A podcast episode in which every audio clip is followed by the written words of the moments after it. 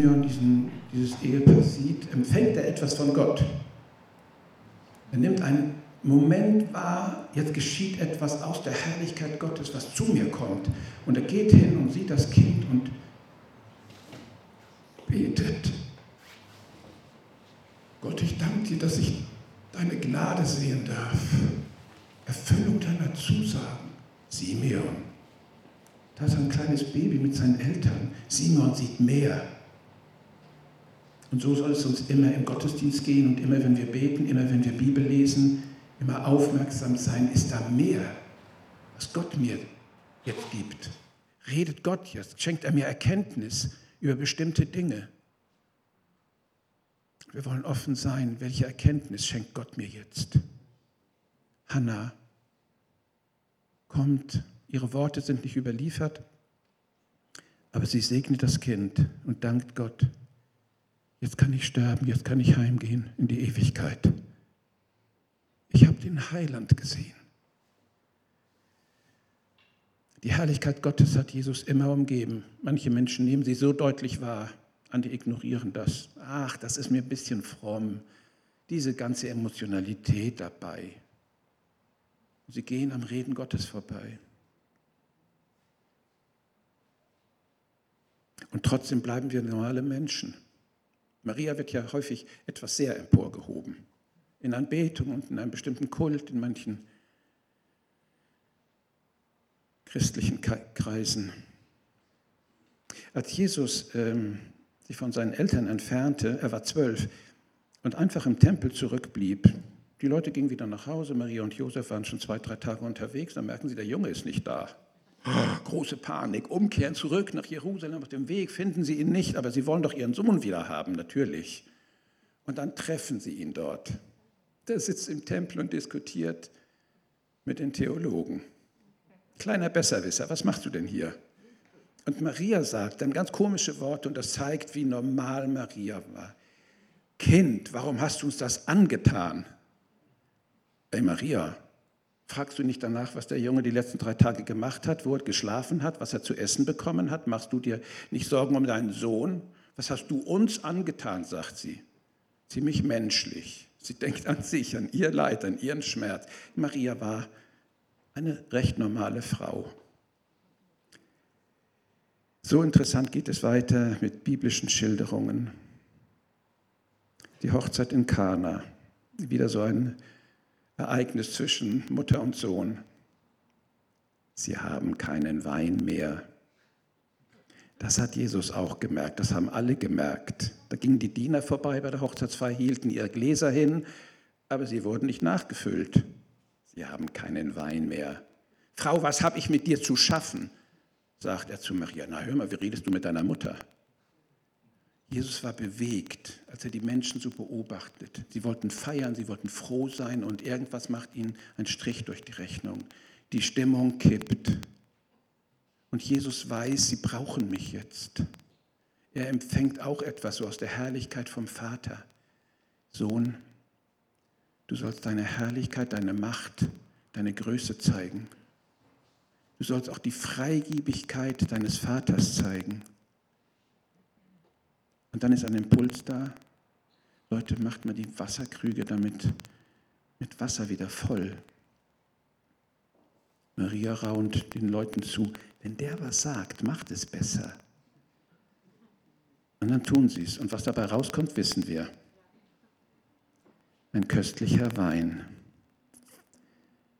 Aber vorher sagt er so einen ganz bestimmten Satz bevor er seine Herrlichkeit, seine Wundermacht zeigt, meine Stunde ist noch nicht gekommen,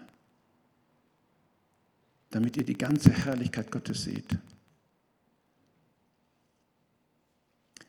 Wasser zu Wein zu machen, ist eine Kleinigkeit, jedenfalls für Gott und für Jesus Christus. Wir haben das noch nicht hingekriegt. Meine Stunde ist noch nicht gekommen. Und das sind Sätze, die Jesus immer wieder gesagt hat. Ich weiß nicht, ob euch das mal aufgefallen ist. Er war einmal beim Laubhüttenfest. Vorher sagten seine leiblichen Brüder, na Jesus, gehst du auch wieder nach Jerusalem? Meine Zeit ist noch nicht gekommen. Wann will er denn los? Wenn er beim Fest in Jerusalem sein will, dann muss er schon mal rechtzeitig losgehen. Meine Zeit ist noch nicht gekommen. Und Jesus hat an etwas ganz anderes gedacht. Und er hört, das Gerücht hat sich verbreitet, Jesus nervt, Jesus stört. Die ganz frommen, die sich ausgerichtet haben auf theologische Besserwissereien. Und man will Jesus festnehmen. Alles Volk läuft ihm nach. Alle wollen ihn hören. Er mit seinen Zeichen und Wundern zieht das ganze Volk auf seine Seite. Den müssen wir festsetzen. Und sie tun es aus irgendeinem Grund nicht, haben böse Absicht und werden gehindert. Die Herrlichkeit Gottes steht dem entgegen. Jesu Zeit war noch nicht gekommen. Da stellt sich die Frage, was ist denn die Zeit Jesu? Jesus hat einen Auftrag.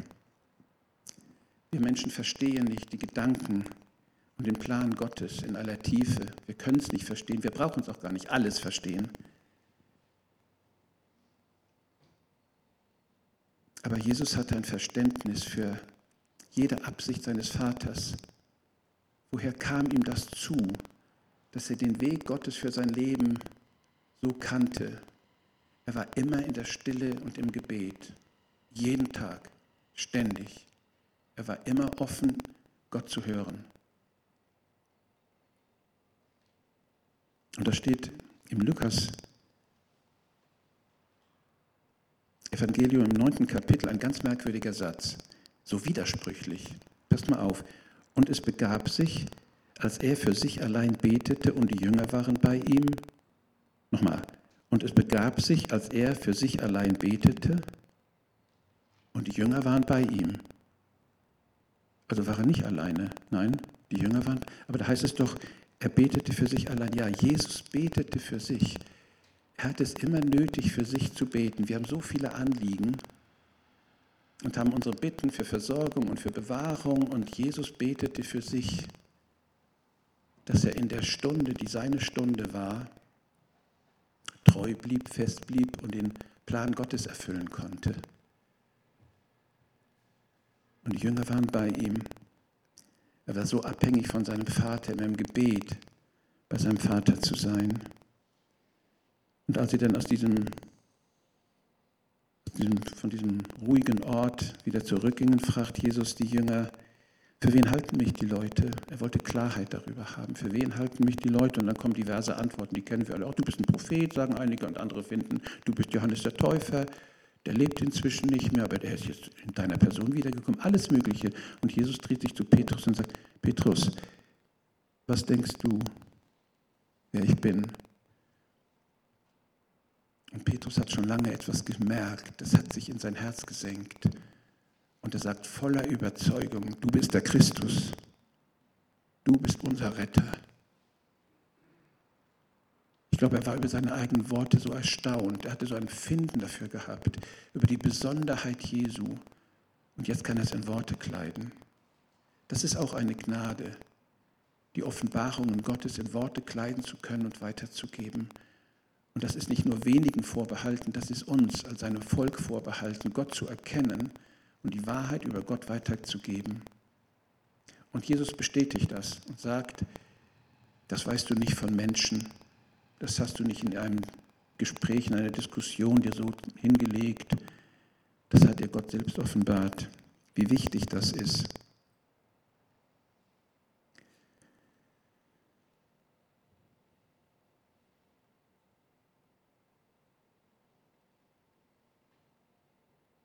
Acht Tage später. Jesus sagt zu den Jüngern, Jakobus, Petrus, Johannes, kommt, wir gehen beten an einen stillen Ort, wo wir Ruhe haben. Und dann marschieren sie da außerhalb des Ortes irgendwo einen Weg längst. Sie knien sich nieder, pusten durch. Langer Weg, anstrengender Aufstieg. Aber jetzt haben wir Ruhe. Und Jesus geht noch ein Stück weg, kniet sich hin, betet, steht auf, hebt die Arme empor, betet weiter. Und die Jünger sehen ihn und sind erstaunt, was da mit diesem Mann passiert. Irgendwas verändert sich, das Licht wird irgendwie anders und Jesus verändert sich, sein Gesicht strahlt. Freut er sich? Nein, das ist keine normale Freude. Was geschieht mit Jesus? Seine Kleidung wird strahlend weiß und er ist nicht mehr alleine. Er unterhält sich mit zwei Männern. Jesus sagt hinterher, verschweigt, was ihr erlebt habt, verratet es niemandem und sie halten sich dran. Aber wissen, diese beiden Männer kommen aus der Herrlichkeit Gottes zu uns hierher. Und sie erkennen sogar, wer die beiden sind. Das muss Mose sein. Ja, und der andere Elia. Woher wisst ihr das? Habt ihr die jemals gesehen? Offenbarung Gottes, Erkenntnis Gottes. Herr, schenk uns Erkenntnis über Dinge, die geschehen. Wenn wir Tagesschau gucken oder die Heute-Nachrichten oder irgendetwas, dann haben wir Erkenntnis über Corona ohne Ende. Stundenlang schlage ich das Hamburger Abendblatt auf, erste Seite, zweite Seite, dritte Seite, ja, Corona, Corona, Corona. Ich weiß alles über Corona.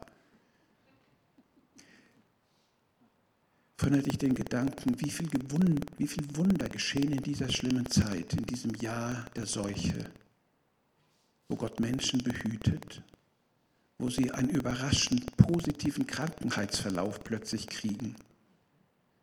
Aus unserer ferneren Familie haben wir das gehört. Kaum noch Sauerstoff im Blut, die Werte sinken immer weiter ab und plötzlich beim nächsten Messen des Blutgehaltes ist ein Wunder geschehen scheinbar. Die ganze Familie hat gebetet um Rettung. Wie viel Wunder geschehen, wie uninteressant für ZDF und ARD und Hamburger Abendblatt.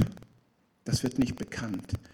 Aber ich bin überzeugt, auch in dieser Zeit und gerade in dieser Zeit, in Zeiten der Not, zeigt sich Gott seine Barmherzigkeit, seine Güte und wirkt mit Wundern. Wir werden es später hören.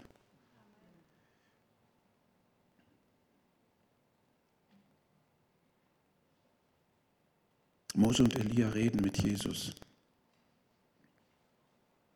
Und während er betete, wurde das Aussehen, sein Angesicht anders und sein Gewand strahlend weiß. Und siehe, zwei Männer redeten mit ihm, das waren Mose und Elia, die erschienen in Herrlichkeit und redeten von seinem Ausgang, den er in Jerusalem erfüllen sollte. Mhm. Jesus hatte seinen Jüngern mehrfach gesagt, der Sohn des Menschen ist nicht gekommen, um sich dienen zu lassen, sondern um zu dienen und gebe sein Leben zur Erlösung für viele. Diesen Satz so oder so ähnlich hat er immer wieder eingestreut, wenn er sie belehrt hat. Es ist auch bei den Jüngern hängen geblieben, aber sie haben nicht wahrgenommen, was das wirklich bedeutet. Und als er zum dritten Mal darüber spricht, wurde er sehr deutlich, er nahm die zwölf zu sich und sprach zu ihnen, siehe, wir ziehen jetzt hinauf nach Jerusalem und es wird alles erfüllt werden, was durch die Propheten über den Sohn des Menschen geschrieben ist. Denn, jetzt kommt eine sehr detaillierte Beschreibung, er wird den Heiden ausgeliefert und verspottet und misshandelt und angespuckt werden. Und sie werden ihn geißeln und töten. Aber am dritten Tag wird er wieder auferstehen aber sie verstanden nichts davon. Und dieses Wort war ihnen zu geheimnisvoll und sie begriffen das Gesagte nicht. Wann, warum begreift man das? Das war doch deutlich genug gesagt worden. Warum begreift man häufig auch das Wort Gottes nicht, auch die Predigt nicht? Weil man ganz andere Gedanken hat. Man hat eigene Vorstellungen, man wünscht sich irgendetwas anderes. Und dann hört man das Wort Gottes und es ist nicht zurückgeblieben, zu wenig zurückgeblieben. Gott, hilf mir, dass ich Unbedeutendes unbedeutend sein lasse und dass ich durch das Unbedeutende hindurch darüber hinaus dein Reden verstehe. Dass mir klar wird, was du willst, wohin du mich leitest, was ich sagen soll, was ich tun soll. Und dass Unbedeutendes zurückgedrängt wird durch deinen Heiligen Geist in meinem Leben, in meinen Gedanken. Und wie wenig sie es begriffen haben, zeigt sich kurze Zeit später. Jesus bemerkt, dass die Jungs da ins Diskutieren kommen über ihre Wichtigkeit. Wer ist der wichtigste von uns Zwölfen? Und zwei trauen sich doch tatsächlich diesen Gedanken nachzugehen. Wenn unser Herr dann Sieger wird und den, sein Reich einnimmt, dann wollen wir neben ihm sitzen. Herr Bruder, das wäre doch was. Du rechts und ich links. Nee, umgekehrt. Ach so, das ist euer Thema. Darüber streitet ihr euch. Ne? Welche Bedeutung habe ich in der Gemeinde? Wie wichtig bin ich? Immerhin bin ich Ältester hier. Da hinten sitzt unser Pastor. Pastor, wir beide, ne? Habt ihr es gemerkt?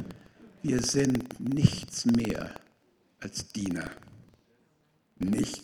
Danke für dein Yes. Pastor. Nichts mehr. Wir halten uns niedrig, weil dann Gott mit uns ist. Und nur dann, wenn wir uns nicht erhöhen. Dem Demütigen gibt er Gnade. Lehre mich richtige Demut. Danke. Auf dem Weg nach Jerusalem kommen sie durch Jericho. Ulrike, du hast davon gesprochen vorhin in der Einleitung. Da ist so Wichtiges geschehen. Jesus geht in die verdammte, in die verfluchte Stadt Jericho. Ja, sie war tatsächlich verflucht. Sie hat sich so lange gewehrt und durch die Hilfe, mit der Hilfe Gottes wurde die Stadt dann vom Volk Israel eingenommen. Das lag lange zurück.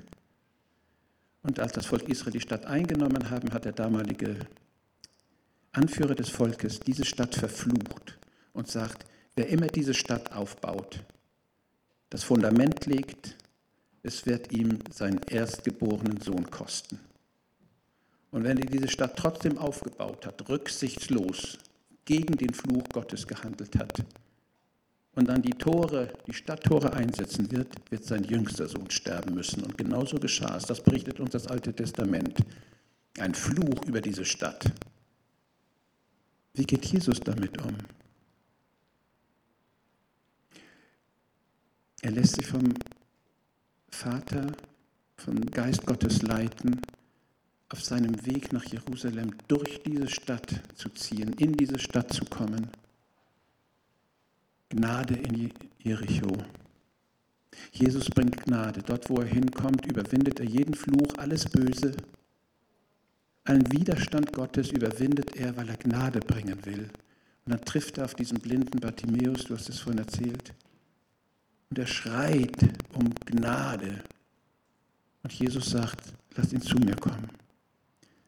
Und gibt ihm das Augenlicht zurück. Der Mann muss überglücklich gewesen sein. Der Fluch ist von mir genommen. Jesus ist gekommen, um jeden Fluch zu zerbrechen. Dieser Mann war so verachtet. Der Blinde, was zählt denn? Sein Behinderter schon.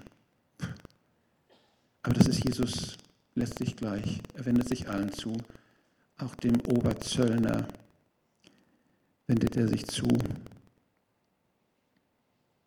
Zachäus, bisschen klein geraten der Kerl, wird auch verachtet. Das macht er mit viel Geld wieder wett und es macht ihn nicht glücklich. Und dann sagt er, was machst du denn da? Komm aus dem Baum runter, ich will heute zu dir kommen. Und dann kommt er schnell runter und Heute, das ist das Ergebnis der Gnade, die Jesus nach Jericho gebracht hat. Heute ist diesem Haus Heil widerfahren. Zachäus ist so glücklich, mein Leben ist neu. Die Gnade hat mich getroffen.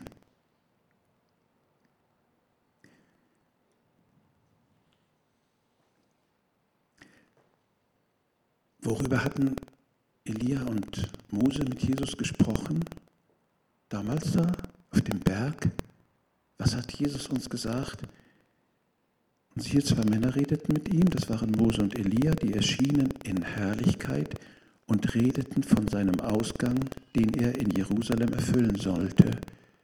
Jesus, es muss so gewesen sein, bekam nochmal eine Einweisung in das, was in Jerusalem auf ihn zukam. Und darum konnte er so deutlich sagen, wie man mit ihm umgehen würde. Und letztlich wäre er das Lamm Gottes geschlachtet für dich.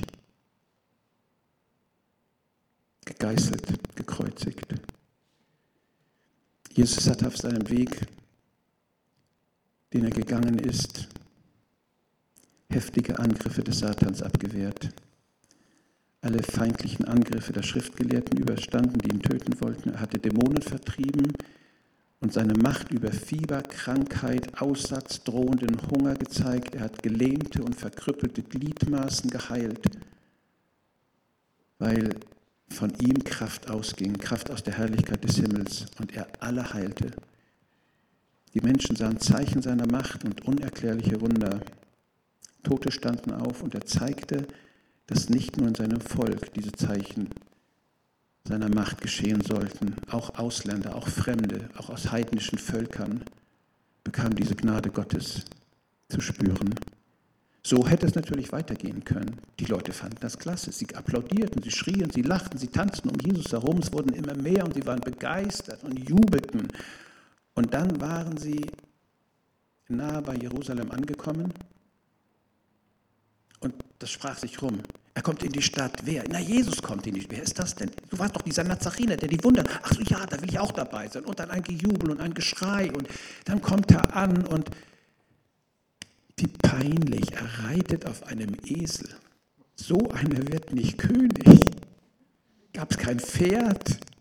Er hätte dann auf den Esel verzichten sollen, wenigstens würdevoll einherschreiten. Und der Mann setzt sich auf einen Esel. Es gibt ja so abfällige Bemerkungen. Wir sind die Kartoffelfresser und die Italiener sind die ähm, Spaghetti und so weiter. Und dann gibt es auch diese abfällige Bemerkung über Ländern, wo das noch üblich ist, so im Mittelmeerraum, die Eselstreiber.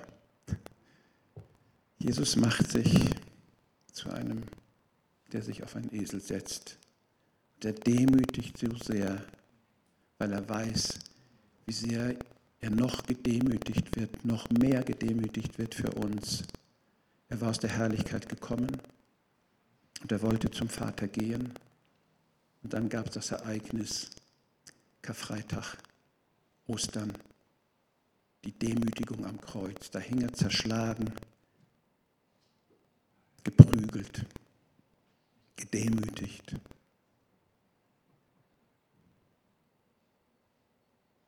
Es gibt zwei schreckliche Irrtümer in der Kirche. Es ist ja mittlerweile weltumspannend, was die Kirche geleistet hat. Weltweit gibt es Christen. Der größte Teil der deutschen Bevölkerung gehört einer christlichen Kirche an. Die Zahl ist zwar abnehmend, aber wir werden uns weiter bemühen, das Reich Gottes zu bauen. Die Zahl der Gottesdienstbesucher nimmt ab. Naja, dann werden wir unsere Gottesdienste moderner machen. Das lockt Menschen an. Ich glaube, das sind zwei ganz tragische Irrtümer. Als könnten wir etwas machen, als hätten wir schon etwas erreicht. Unbesehen davon kommen weltweit so viele Menschen zum Glauben weil sie den eigentlichen Hintergrund verstehen. Jesus kam aus der Herrlichkeit vom Vater in der Absicht, nach Jerusalem zu gehen, nach Golgatha geschleppt zu werden, ans Kreuz genagelt zu werden und zu sterben. Das war der Plan des Vaters für seinen Sohn. Und da endet der Plan nicht. Die Macht und Herrlichkeit Gottes wurde deutlich, als Jesus auferstand. Auch der Tod wurde überwunden. Die Sünde war besiegt, sie konnte nicht mehr zählen. Hier war das Opfer. Bevor Jesus starb, war er mit seinen Jüngern zusammen. Unbedingt, das möchte ich mit euch erleben. Und dann wäscht er ihnen zuerst die Füße. Herr, das brauche ich. Reinige mich wieder. Über viele Kapitel bevor das, Oster, das Karfreitags- und Ostergeschehen beschrieben wird in der Bibel, wird über viele Kapitel berichtet, was Jesus wirklich wichtig war, was er seinen Jüngern unbedingt mitgeben musste. Ich gebe euch ein neues Gebot der Liebe. Erklärt aber auch Petrus auf über seine Schwächen, wie leicht er ihn verleugnen konnte. Er verspricht ihnen aber auch die Gabe des Heiligen Geistes, die Kraft aus der Höhe vom Vater. Und er sagt ihnen, bleibt in mir. Ihr müsst Frucht bringen. Ohne mich könnt ihr es nicht tun. Ohne mich baut ihr keine Kirche weltweit.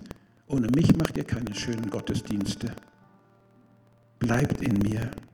Und übrigens, vergesst nie, die Welt wird euch hassen, wie sie mich gehasst haben.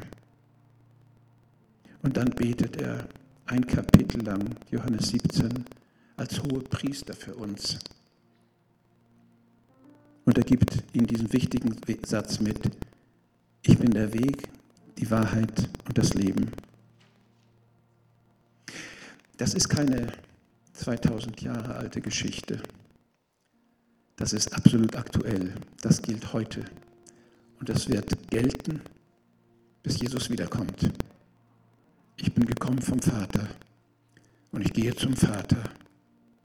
Und ich weiß, ich lasse die Erlösung euch zurück und ich spreche sie jeden Tag wieder neu aus. Nachfolger Christi, Jünger Jesu, wir wollen ihm ähnlicher werden. Er wasch mir die Füße, du hast mir Liebe geboten, daran will ich mich halten. Du kennst meine Schwächen, aber du gibst mir deinen Geist. Ich will an dir bleiben. Ich möchte, dass mein Leben Frucht bringt. Frucht, die dich ehrt, die dich erhöht, die dich erhebt. Und über allem kann ich sagen, er hat es für mich getan.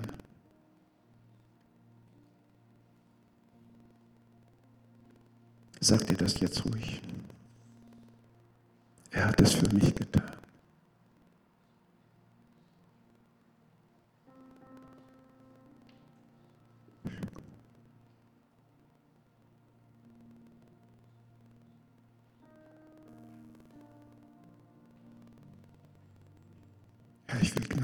Leben, so wie du gnädig bist, Gott, zu mir. Gnade war möglich, weil dein Sohn sich hingegeben hat. Gnade ist möglich, weil das Opfer Jesu heute gilt und darüber hinaus.